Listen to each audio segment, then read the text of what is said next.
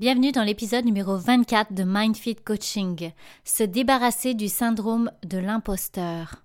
Salut à toi et bienvenue sur MindFit Coaching, ta séance de croissance personnelle. Je m'appelle Anaïs Sersoub, je suis thérapeute en relation d'aide, coach en croissance personnelle et surtout une passionnée de développement personnel. Est-ce que tu as envie que ta vie soit plus alignée et plus épanouissante? Je te confirme, tu à la bonne place. Dans mes podcasts, je vais t'apporter une nouvelle vision sur toi. Je vais te donner des conseils et des outils qui vont transformer ta vie. Donc si tu es prêt ou prête à reprendre le pouvoir sur ta vie, je te laisse écouter le prochain épisode.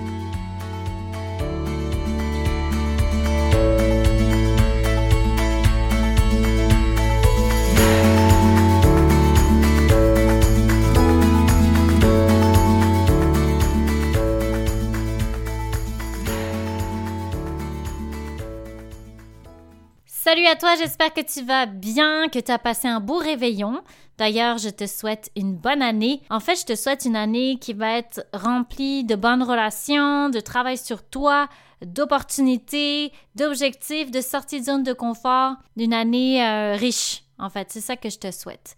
Et surtout, une année où tu continues d'écouter mes podcasts et tu continues de passer à l'action après les avoir entendus. Donc sur ces belles paroles, je vais démarrer le premier sujet de l'année et je démarre avec un sujet qui, je pense, touche beaucoup de monde. Du moins, je suis presque sûre que tu as déjà ressenti au moins une fois dans ta vie. Sinon, ben tant mieux pour toi, euh, c'est merveilleux parce que c'est pas le fun à avoir. Je veux parler du syndrome de l'imposteur. Alors, est-ce que ça t'est déjà arrivé?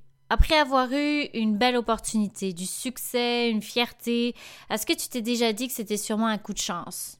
Que tu méritais pas cette opportunité? Est-ce que tu attribues tes réussites à une source extérieure plutôt que toi? Est-ce que tu as déjà eu la sensation de pas être à la hauteur ou que quelqu'un va te démasquer, se rendre compte en fait qu'il a fait une erreur en te donnant cette opportunité par exemple? Donc si tu as déjà ressenti ça, c'est que probablement tu vis un sentiment de l'imposteur. Donc finalement, c'est quoi le syndrome de l'imposteur et comment on peut euh, l'atténuer, j'ai envie de te dire, ou éviter qu'il ait de l'emprise sur toi? Eh bien, c'est ce que je vais t'expliquer dans cet épisode aujourd'hui. Donc, qu'est-ce que c'est? Selon les personnes, bien sûr, ça va être plus ou moins marqué. Donc, on vit tous cette sensation d'imposteur au moins une fois dans sa vie. Mais là où c'est difficile, c'est quand ce syndrome de l'imposteur, il devient envahissant. En fait, il t'empêche d'accomplir certaines choses. Là, ça va être euh, à travailler. Parce que oui, c'est naturel de douter de soi euh, parfois, mais si tu as construit une base suffisamment solide sur laquelle t'appuyer, une bonne confiance en toi,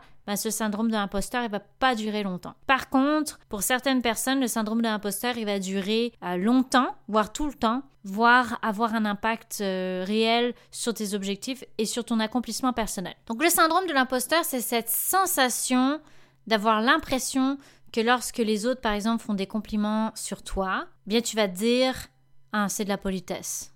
Non, mais ils se trompent, là, c'est pas vrai. Ils me surestiment, ils exagèrent, ils savent pas vraiment qui je suis, ils me voient pas tel que je suis. Finalement, tu as l'impression que les autres euh, te pensent vraiment génial, mais que c'est pas la réalité. Et tu as surtout cette sensation que tu vas être démasqué pour une certaine incompétence. Et aussi le syndrome, euh, il peut être avec cette sensation que tu n'es pas à ta place. Par exemple, tu as eu une opportunité dans un travail, une promotion, tu commences euh, ta job ou même avant d'avoir commencé euh, cette job-là, tu vas te convaincre finalement de tout ce que tu as travaillé pour avoir cette promotion, ben, tu vas te convaincre de l'inverse une fois qu'on te l'a donné. Tu vas dire non, finalement, c'est une erreur, c'est pas pour moi, etc. Ce syndrome, il se développe souvent, bien sûr, dans l'enfance, les expériences de vie, lorsqu'il y a eu un décalage entre la réalité et la perception des autres à notre égard. Lorsqu'il y a eu beaucoup de croyances négatives autour de soi, par exemple. Des messages négatifs de la part des professeurs, membres de la famille, une autorité proche de toi, ou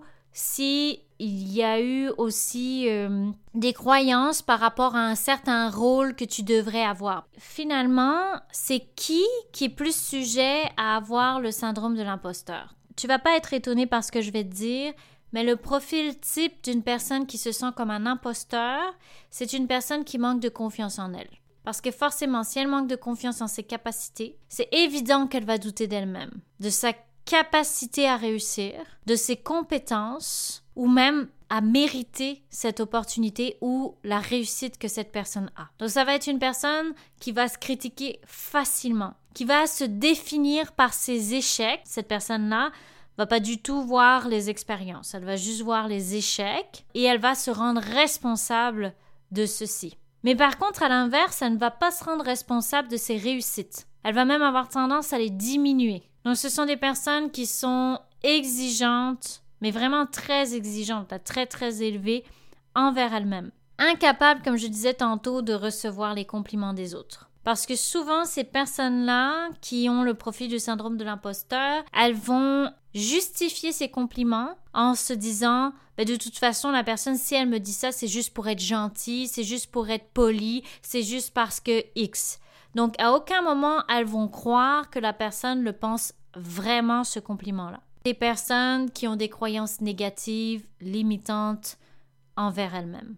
Et elles sont souvent très ancrées lorsqu'elles sont en plein accomplissement, eh bien, c'est ces croyances qui vont résonner, c'est ces croyances négatives qui vont les faire douter de leur potentiel.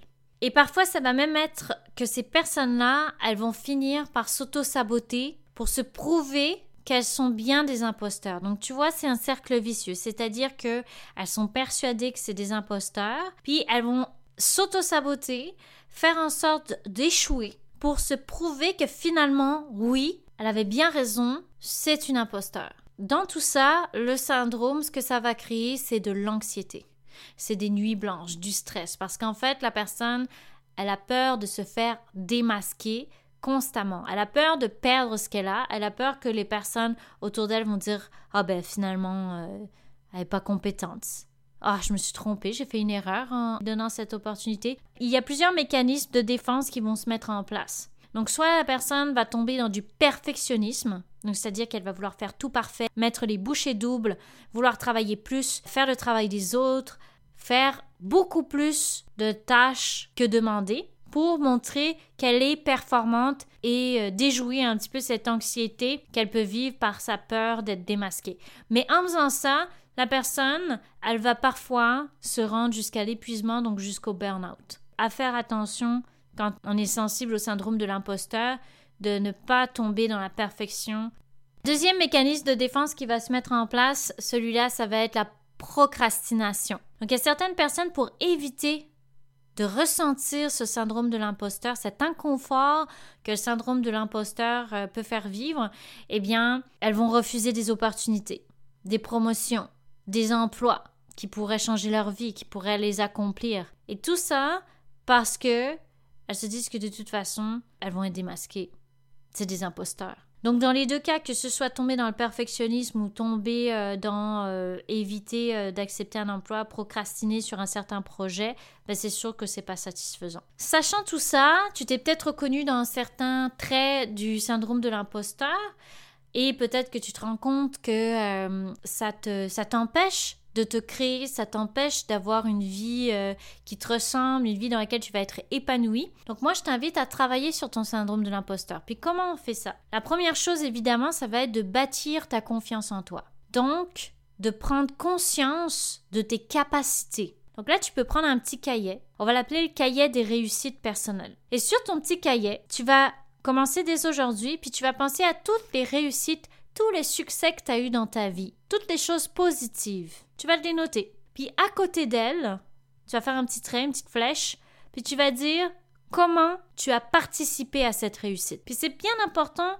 de répondre à cette question du comment tu as participé à cette réussite parce que c'est comme ça que tu vas te rendre compte que oui, grâce à toi, tu as réussi. Parce que chaque réussite, chaque accomplissement, chaque opportunité, promotion, nouvel emploi, peu importe, succès, c'est grâce à toi aussi.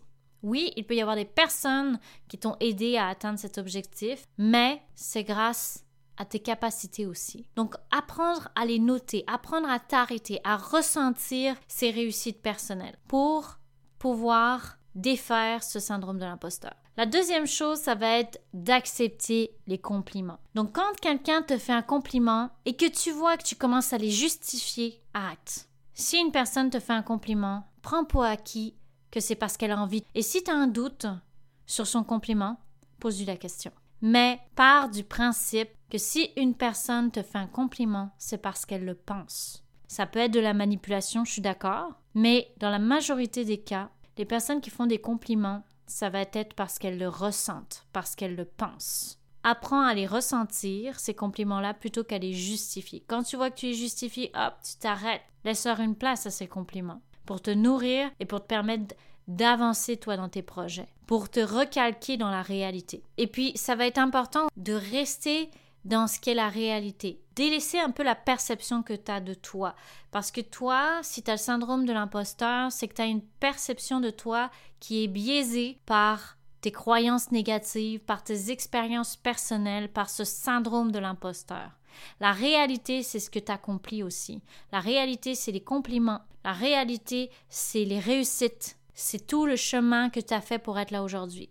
Ça, c'est la réalité. Le syndrome de l'imposteur, c'est ta perception de toi. Le quatrième point pour défaire ce syndrome de l'imposteur, ça va être de sortir de ta zone de confort, de passer à l'action et d'aller au bout de tes expériences. Te prouver que tu es capable, te prouver que tu n'es pas un imposteur. Si dans la réalité, tu as besoin d'aller chercher des formations, des qualifications pour te sentir pleinement capable de faire ton travail correctement, c'est pas pareil. Si tu vas chercher un milliard de formations juste parce que tu as la sensation que tu n'es jamais à la hauteur, là, c'est parce que tu es dans le syndrome de l'imposteur. Donc, toujours te poser la question d'où tu pars? Puis, quand tu es allé au bout de quelque chose, tu as ton petit cahier des réussites et rappelle-toi pourquoi tu as réussi. Quelles sont les actions que tu as prises qui ont mené à ta réussite? Donc voilà, c'est quelque chose, de syndrome de l'imposteur, qui va se travailler comme tout en fait sur euh, de la pratique. C'est-à-dire que tu as besoin de changer ta perception des choses, tu as besoin de défaire ce syndrome, donc ça va te demander de pratiquer,